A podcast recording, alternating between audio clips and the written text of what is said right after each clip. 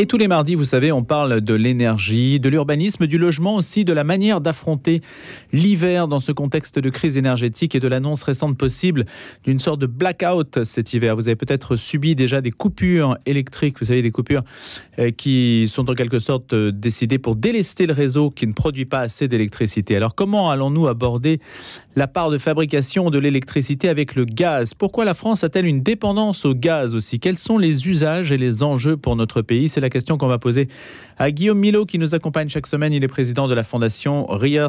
Bonjour Guillaume. Bonjour Louis, bonjour à tous. Alors, est-ce qu'on a la réponse justement à cette question que je viens de poser à l'instant sur la question de notre dépendance au gaz? Alors la France consomme chaque année environ 40 milliards de mètres cubes de gaz, soit 10% de la consommation européenne. L'approvisionnement en gaz est assuré par les importations depuis une multitude de pays, et en particulier la Norvège et la Russie.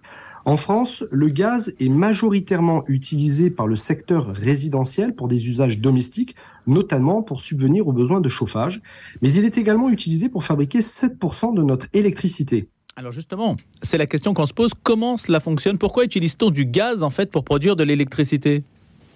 Alors de manière simple, une centrale brûle du gaz pour libérer de la chaleur qui va faire fonctionner des turbines pour produire de l'électricité.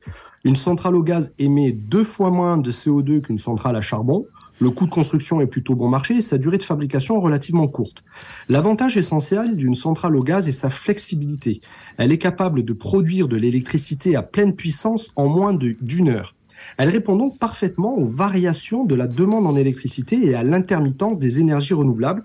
C'est la raison pour laquelle l'augmentation des énergies renouvelables entraîne le développement des centrales au gaz. Et les énergies renouvelables, Guillaume, sont-elles donc euh, responsables de l'augmentation des rejets de CO2 en France? Alors les énergies renouvelables sont intermittentes. Nous devons donc les coupler avec des sources d'énergie pilotables, c'est-à-dire une électricité que l'on peut fabriquer à la demande en fonction du besoin. C'est ce que nous appelons le mix énergétique. Les seules énergies pilotables existantes actuellement proviennent du nucléaire, du charbon et du gaz. Si nous voulons diminuer le nucléaire et que nous ne voulons pas de charbon, il reste le gaz. Le paradoxe de la France est que le développement des énergies renouvelables et la diminution du nucléaire augmentent les émissions de CO2 en produisant de l'électricité avec du gaz. Quel est le bilan carbone d'une centrale au gaz? En analysant le cycle de vie de sa fabrication, euh, euh, de sa fabrication à son démantèlement, une centrale au gaz produit 500 grammes de CO2 par kilowattheure d'électricité produite. C'est deux fois moins qu'une centrale au charbon, mais presque 100 fois plus qu'une centrale nucléaire. Globalement, le bilan d'une centrale au gaz est particulièrement mauvais, tout simplement parce qu'elle utilise de l'énergie fossile pour fonctionner. Quelle serait, Guillaume, la bonne stratégie pour la France, selon vous? Alors, il n'existe pas de solution miracle. Euh, la volonté politique de diminuer la part du nucléaire en France en augmentant les énergies renouvelables augmente mécaniquement la production d'électricité avec du gaz et donc les émissions de CO2. Le problème de fond est que le débat public sur l'énergie est largement tronqué et les informations morcelées. Il n'y a pas de vision globale. Par exemple, les coupures d'électricité et les possibles blackouts en France cet hiver ne sont pas liés, comme on peut parfois l'entendre, à la crise énergétique issue du conflit ukrainien. notre production d'électricité est majoritairement d'origine nucléaire et nos problèmes d'approvisionnement sont donc directement liés à un manque d'anticipation de l'entretien de nos centrales. Selon moi, il est impératif de lancer un grand débat sur l'énergie. Nous devons développer la vision d'une politique énergétique pour les 100 prochaines années, comme l'ont fait nos anciens à la sortie de la Deuxième Guerre mondiale. Quelles décisions et orientations devons-nous prendre pour favoriser l'indépendance énergétique de la France, avoir une électricité abondante, bon marché et surtout décarbonée? Merci Guillaume Milo, président de la Fondation Riers. À nous les bonnes idées pour l'énergie, le logement, l'urbanisme. Ce sont des questions que nous abordons tous les mardis. C'est à retrouver sur le site internet de la radio. La question du jour. Le Maroc et la Suisse qui défient aujourd'hui l'Espagne et le Portugal en huitième de finale sont les derniers à pouvoir endosser le rôle d'invité surprise au grand banquet des grandes puissances du football qui se profile pour le Mondial 2022. Le sport est-il une arme fatale du point de vue de la diplomatie, du point de vue des rapports de force, de la géopolitique? C'est ce qu'on va étudié avec Antoine Colonna, rédacteur en chef du spectacle du Monde. L'arme fatale, c'est justement la une du spectacle du Monde ce mois-ci. Bonjour Antoine. Bonjour Louis, spectacle qui va sortir dans 10 jours. Hein. voilà, donc, il faut. Vous avez une primeur. On a le droit de réserver Bien sûr. Alors, vous voyagez beaucoup, Antoine. Euh, tenez, on parlait à l'instant de votre dernière escapade à, à Oman ou Oman d'ailleurs. J'essaie de je francise moi la plupart du temps. Toujours raison de franciser. voilà, qui est un un état bien différent des autres. Comment voit-il d'ailleurs le mondial de foot? Écoutez, alors il le voit d'une manière très simple, il le voit en, voisin. Euh, il y a une heure de vol entre, entre Doha au Qatar et, Mascate à Oman. Donc c'est très, très simple. Euh, ils ouvrent leurs frontières euh, très largement aux visiteurs avec cette idée de faire du soft power et du tourisme de qualité, ce qui est, ce qui est dans la région vraiment la grande tendance, comme on dit. Et alors, ils font venir les gens euh, pour justement décompresser de, du Qatar qui est un peu plus oppressant avec des gratte-ciel, hmm. etc. Oman joue vraiment la carte de l'énergie verte. Euh, il n'y a pas de gratte-ciel à Oman. Ils sont restés un pays extrêmement traditionnel, complètement tourné vers le futur sur le plan de technologie, mais une technologie qui va servir la tradition et, non, et non l'inverse. Quand on parle d'arme fatale, euh, Antoine, ça veut dire qu'il y a une, un rééquilibrage. Certains utilisent le sport pour aller sur des terrains où ils ne pouvaient pas aller avant Oui, c'est, c'est vieux comme le monde, hein, Panem et Circenses, du pain et des jeux, bien sûr. Euh, le sport a toujours servi à, divertir, donc à, changer la direction de l'attention de l'opinion publique. Et c'est toujours une arme très forte pour les, pour les dirigeants, que ce soit sur le plan intérieur, bien sûr, mais aussi sur le plan international. Euh, c'est une arme évidemment à double tranchant. Euh, l'exemple du Qatar pour ça est flagrant parce que vous avez d'une part un émirat qui avait euh, une opinion publique assez, assez euh, indifférente en général à ce qu'est le Qatar, etc. Et puis tout la, le processus d'obtenir le, droit d'avoir les Jeux, la Coupe du Monde de football 2022 au Qatar. on a vu, a demandé beaucoup d'argent, beaucoup de lobbying, euh, beaucoup de, députés, enfin en tout cas d'hommes politiques, euh, y compris peut-être certains chefs d'État. Approchés. Euh, approchés, voilà, pour le Comme on dit. Comme on dit. De très près même. De très près, voilà. donc tout ça donne un parfum un peu sulfureux déjà à l'obtention de cet événement.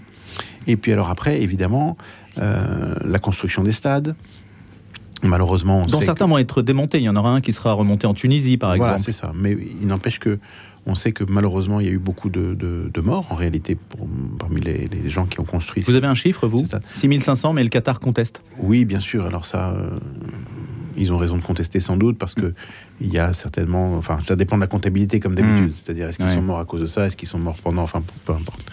En tout cas, c'est de toute manière beaucoup trop, et c'est ça, c'est là où il y, a, un problème.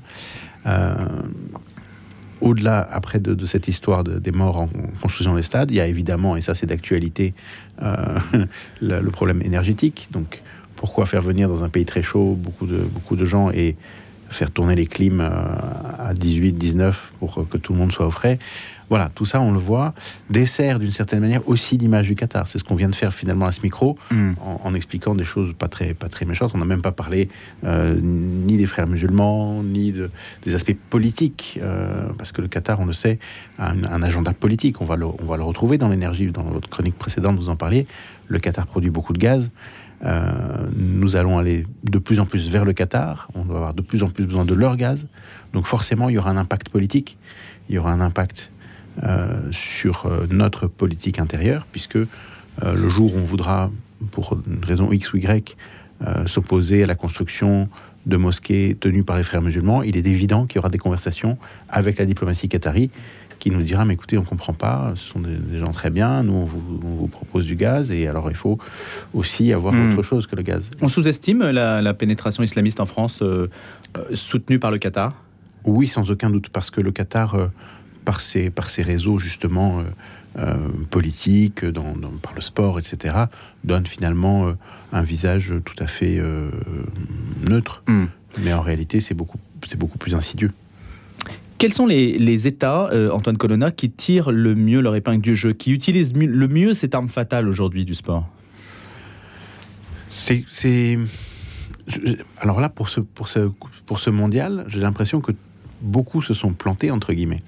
Euh, vous avez euh, évidemment l'Iran qui est venu euh, participer. L'Iran, on, connaît la situation intérieure qui est, qui, est, très perturbée évidemment par par d'importantes manifestations oui. qui sont réprimées, comme on le sait.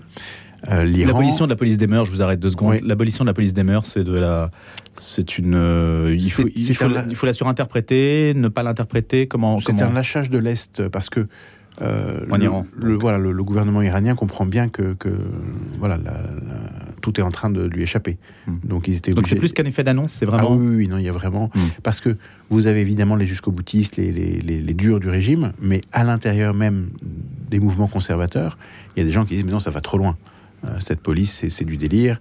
Euh, et pour, pour, pour, faire plaisir à quelques excités, on va, on va tout perdre. Ah, c'est vrai que juste un témoignage d'une étudiante qui me disait qu'elle est iranienne et qui, en revenant à, à Téhéran, s'était fait attraper dans la rue par la police des mœurs. Et la personne euh, s'était approchée vers elle parce qu'elle était maquillée avec une lame de rasoir hein, pour, mmh. pour la voilà, la défigurer. voilà. C'est quand même une hantise. C'est terrifiant. Donc cette abolition n'est pas, pas juste un effet d'annonce, un, un, déplacement policier vers une autre structure. Voilà, et puis hmm. vraiment un lâchage de l'Est sur ces questions-là, parce que on l'a vu, même les sportifs, euh, les sportifs iraniens, euh, se, sont, se sont mis euh, complètement du côté du peuple, on va dire. Hein. quand vous avez des jeunes femmes qui sont massacrées dans, dans, des cellules pour pas grand-chose, enfin, ça, ça, devient, ça devient plus que n'importe quoi, et ça, ça a donné ce, ce mouvement qui semble inarrêtable aujourd'hui, sauf par la force, c'est-à-dire par l'armée iranienne. Antoine Colonna, quand on dit l'arme fatale, c'est pour certains États. les États-Unis ne sont pas allés très très loin dans cette Coupe du Monde, mhm. mais ils n'étaient pas non plus attendus comme étant l'une des grandes puissances du foot. On a l'impression que par rapport à la superpuissance américaine, ça reste un peu la revanche de tous ceux qui veulent exister autrement. l'Iran a perdu euh, contre, l'Iran a perdu, contre les États-Unis en termes de revanche, c'était pareil.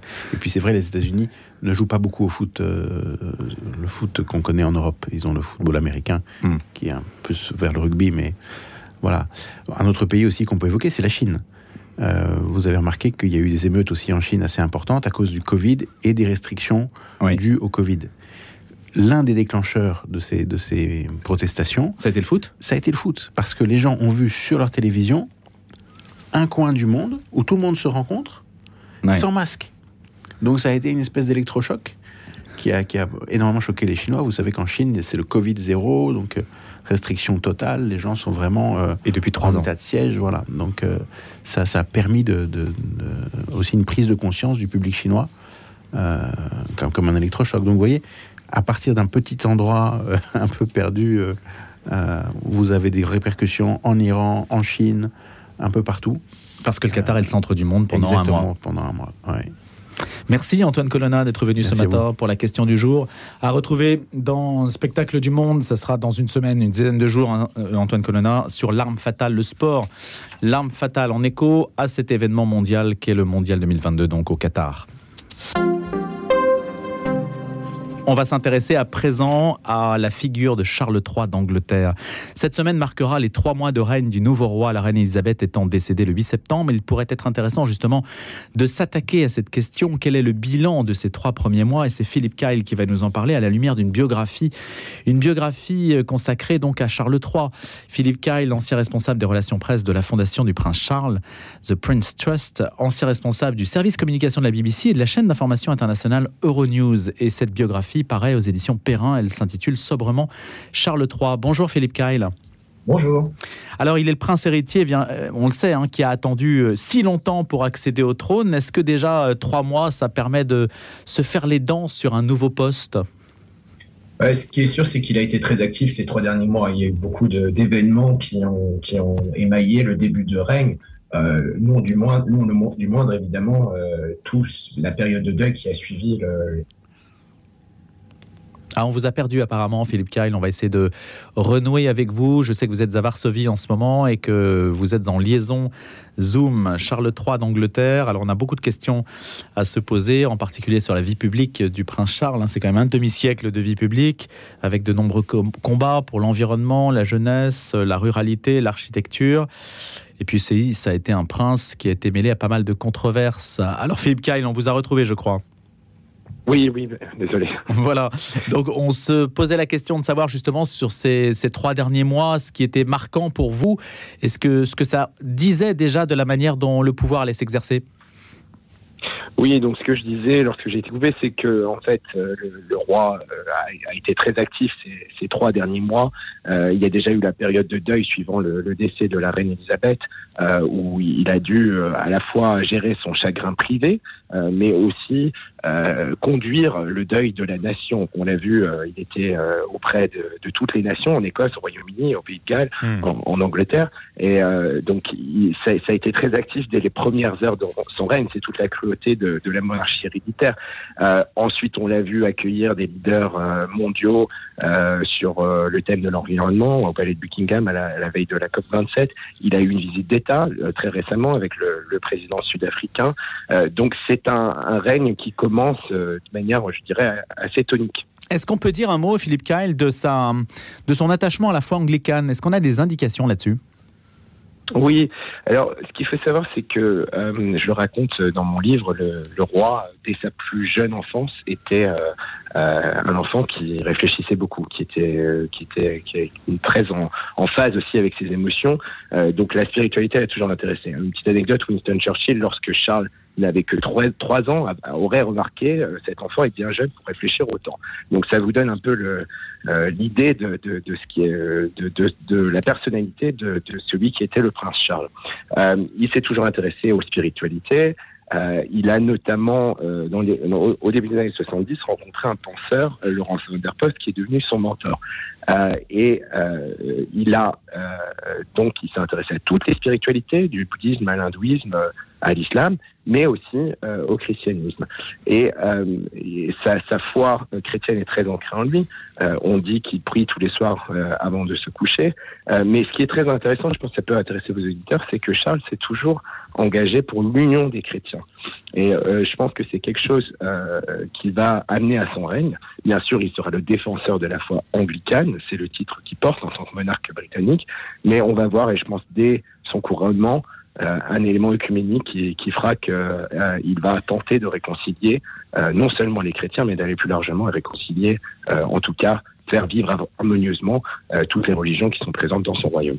Une dernière question, Philippe Kyle. Est-ce qu'on peut déjà dire quels seront les grands défis de son règne dans la mesure où, il sera peut-être court On ne sait pas quelle sera la durée de son règne. Est-ce qu'il se donne des priorités pour rester un, roi qui marquera l'histoire? Son règne sera peut-être court, on ne le sait pas, on ne l'espère pas pour lui, mais, mais un précédent dans l'histoire, Édouard VII, qui était le fils de la reine Victoria, euh, n'a régné que 9 ans, a été un grand roi. Il a euh, notamment été l'artisan de l'entente cordiale euh, qui, euh, à la veille de la Première Guerre mondiale, a été déterminant pour rapprocher la France et le Royaume-Uni. Donc on peut faire beaucoup de choses en peu de temps. Euh, je pense que le, premier défi qui s'impose au roi Charles, c'est celui de l'unité, notamment l'unité de sa famille. On sait que Harry et Meghan vont sortir un, une docu-série bientôt et un livre en janvier. l'unité de son pays, euh, il ne faut pas oublier qu'il y a encore des velléités d'indépendance fortes, en Écosse notamment, et l'unité du Commonwealth, puisqu'il euh, est chef d'État de 14 autres États. Et euh, depuis la mort d'Elisabeth, on entend il y a des velléités d'indépendance et, de, enfin pas d'indépendance, pardon, ce n'est pas le mot, mais des velléités républicaines mmh. dans des pays où euh, euh, Charles est actuellement le monarque. Merci beaucoup d'avoir été des nôtres ce matin. Philippe Kyle, auteur de cette biographie intitulée Charles III aux éditions Perrin. Je rappelle que vous avez été euh, responsable presse de la fondation du prince Charles, précisément. Merci d'avoir été en ligne avec nous ce matin, invité d'un jour une histoire.